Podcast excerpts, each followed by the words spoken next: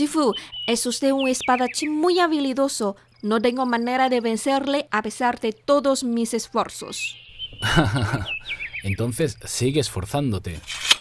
Siento curiosidad, Shifu. Aunque usted apenas ha bloqueado mis golpes, no he podido desplegar plenamente mis ataques. ¿Qué está pasando? Sígueme. Lo comprenderás después de la clase de hoy sobre las 36 estrategias chinas. Ya voy.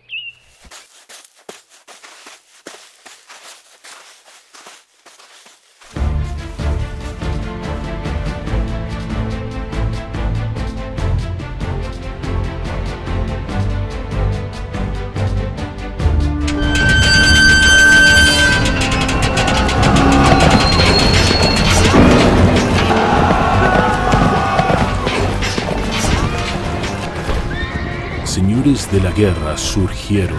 Se disputaron la hegemonía en el territorio chino en el periodo de los reinos combatientes. En el año 354 a.C., fuerzas aliadas de tres estados, dirigidas por el general Han Yuan del reino Wei, invadieron el reino Chao y sitiaron su capital, Hantan. El reino de Chao solicitó la asistencia del reino Qi. Aunque el rey Wei Wan de Qi se comprometió a ayudar, solo envió pequeñas tropas a la frontera. Dejemos a Chao resistir más tiempo. Usaré mis fuerzas cuando ambos estén agotados. Entonces Wei será derrotado y Chao quedará debilitado. Podremos obtener beneficios tangibles y a la vez cumpliremos nuestro compromiso. ¿Cómo les parece mi plan? Genial, alaben a rey. Después de un año de confrontación entre Wei y Chao en las afueras de la ciudad de Hantan, la capital ya estaba a punto de caer.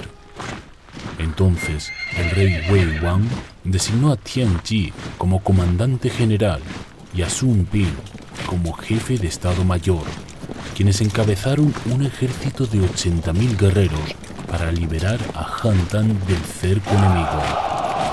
Nos dirigimos a la ciudad de Hantan, donde libraremos una batalla que decidirá la vida y la muerte. Para salvar a Chao de mejor manera, general, propongo que nos apresuremos a asaltar Talian, capital del reino Wei.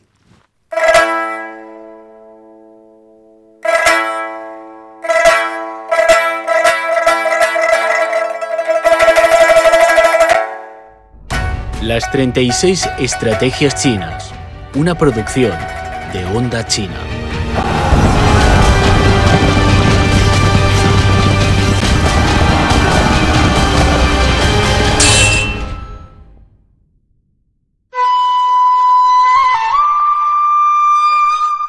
Sitiar el reino Wei para salvar el reino Chao.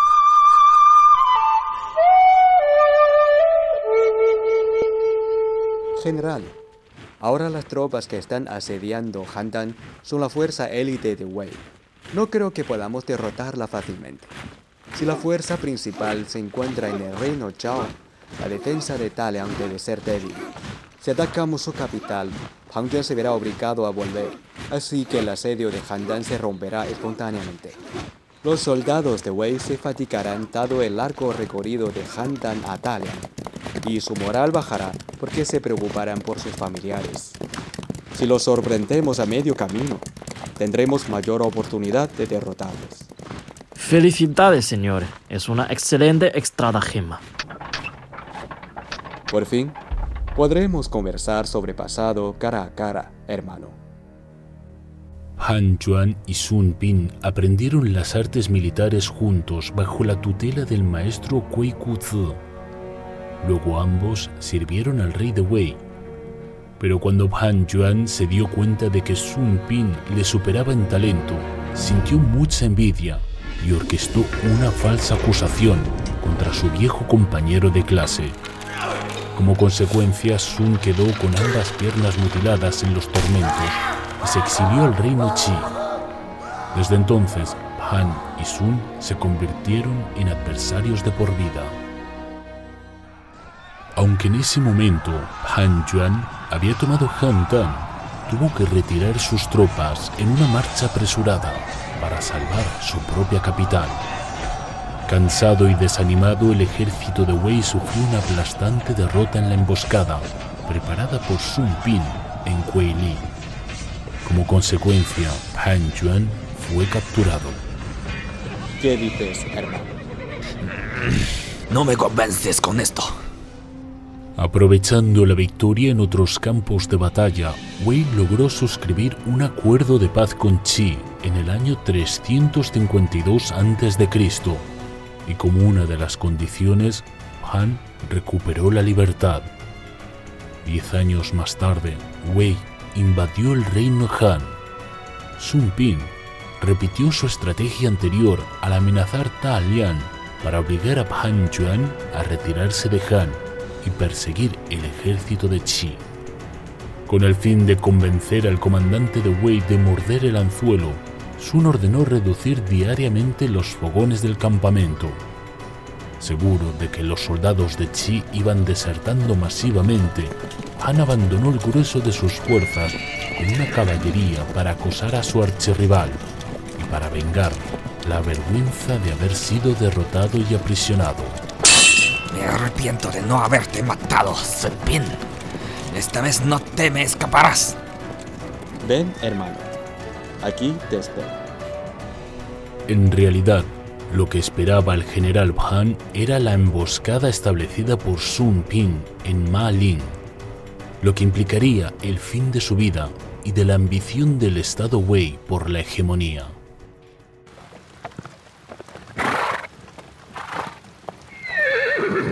Ya atardece. El sendero montañoso es estrecho y el bosque frondoso. Todo esto huele mal. Comandante, encontramos un dardo sin corteza que tiene algunas palabras inscritas. ¿Palabras? Enciende la antorcha y déjame verlas.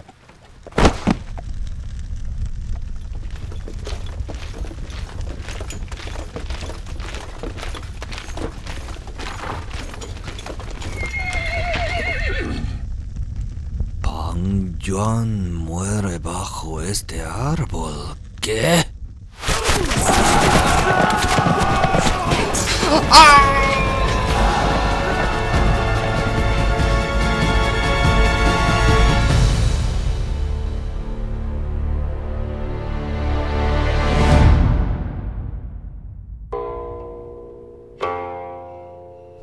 Pang Juan tenía una mentalidad estrecha, además de un talento militar inferior. Su fracaso y muerte eran predecibles. Esta historia es obviamente el origen de una de las 36 estrategias chinas, sitiar el reino Wei para salvar el reino Zhao. Shifu, si bien la capital de Zhao ya amenazaba con caer en manos del reino Wei, ¿por qué Sun Bin no fue a auxiliar a Han Dan directamente, sino que se dirigió a Talian en la dirección opuesta? Te pregunto, si ves a dos personas peleándose y quieres mediar, ¿vas a meterte en la riña? Eh, de esa manera yo recibiré buenos golpes. Es precisamente lo que dijo Sun Pin al explicar su estrategia al comandante Tian Ji. Para desenredar una maraña de fibras no se debe usar el puño. Para intervenir en una sarracena no se debe participar en la misma. Papao, dime, ¿Qué más dicen las 36 estrategias chinas sobre sitiar el reino Wei para salvar el reino Zhao? A ver, atacar directamente a un enemigo poderoso y unido está condenado a desastre. Hay que emplear una confrontación indirecta, concentrar fuerzas para golpear en el punto más débil del enemigo. Esta es la razón por la cual Sun Bin eligió la capital de Wei, Dalian, como su objetivo. Efectivamente, Hacer frente al enemigo es como controlar la inundación. Si es fuerte y feroz, hay que abrir canales para orientarla y dispersarla. Si es débil y desmadrada, hay que construir diques para acercarla y eliminarla. Sun Bin usó la misma estratagema, o mejor dicho, la segunda vez fue sitiar Han para salvar Zhao, en dos ocasiones consecutivas. Y Pan Juan cayó en la trampa de ambos casos. Es increíble. Han Yuan no fue tardo sino un experimentado comandante de Wei cuando el reino se encontraba en su apogeo. Si Sun anticipó que las tropas se arriesgarían en el largo camino de retirada, ¿acaso Pan no tenía idea del peligro? Pero él no tuvo otras opciones. Como la capital estaba amenazada, tuvo que retirarse y salvar su propio país. Exacto. La clave de llevar a cabo sitiar Wei para salvar Chao consiste en atacar el punto que el enemigo se ve obligado a salvar. Establezco una trampa y aun cuando la expongo ante ti, no te queda más remedio que pisarla. Esto se llama estrategia del Yan, o sea, estrategia abierta. Por otro lado está la estrategia del Yin, o estrategia oculta, como por ejemplo cruzar el mar sin ser visto a plena luz del día, que aprendimos anteriormente. En el arte militar de los chinos, la estrategia del Yan es una pericia superior. Es poderoso y genial. Sin embargo, no es invencible. Aquí tenemos una fracasada práctica de esta estratagema, cuyo protagonista fue el famoso general cartaginés Aníbal. ¿En serio? El padre de la estrategia también usó Sidiar Wei para salvar Chao y fracasó. En realidad se trataba de una historia doble de sitiar Wei para salvar Chao.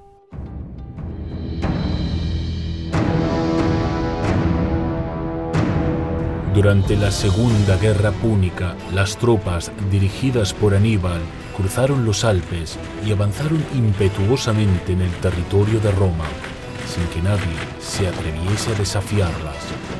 El dictador romano, Fabio Cuntator, rechazó la batalla frontal contra su adversario, mientras disponía varios ejércitos a su alrededor a fin de acosar a sus forrajeadores.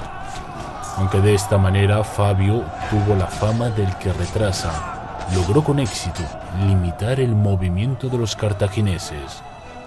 Es que Fabio adoptó la estrategia de evitar combatir contra la fuerza principal del enemigo y en su lugar golpear sus debilidades. Has capturado la clave de la clase de hoy.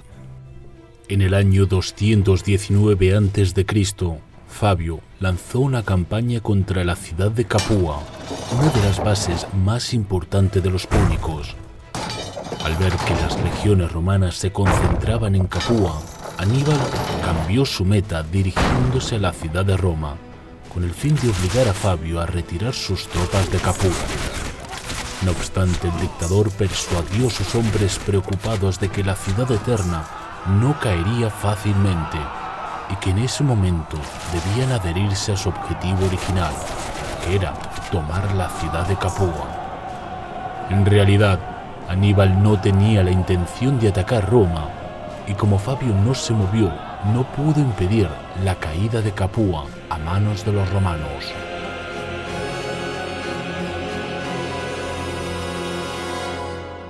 Ya veo, el fracaso de Aníbal al sitiar Roma para salvar Capua se debía a que la ciudad de Roma no era tan frágil, por lo que no precisaba un auxilio inmediato. No sabía que había fallado de esta manera el padre de estrategia. En cuanto a defenderse de esta estratagema, cuando se ve flanqueado por el enemigo, el comandante debe juzgar la situación correctamente para decidir cuál es la tarea más importante, concentrarse y persistir en su propio intento estratégico. He comprendido una cosa, Shifu. ¿Eh? En la esgrima usted no bloqueó cada uno de mis golpes, sino que atacó los defectos en mis movimientos que tuve que corregir. Así que mis ofensivas resultaron torpes y sin éxito. Así que ya comprendes. Ahora a ver si puedes superar mi estrategia de sitiar Wei para salvar Chao en la esgrima. Estudia, reflexiona y practica. Y no olvides preparar la próxima lección, matar con el cuchillo prestado, una de las más peligrosas de las 36 estrategias chinas.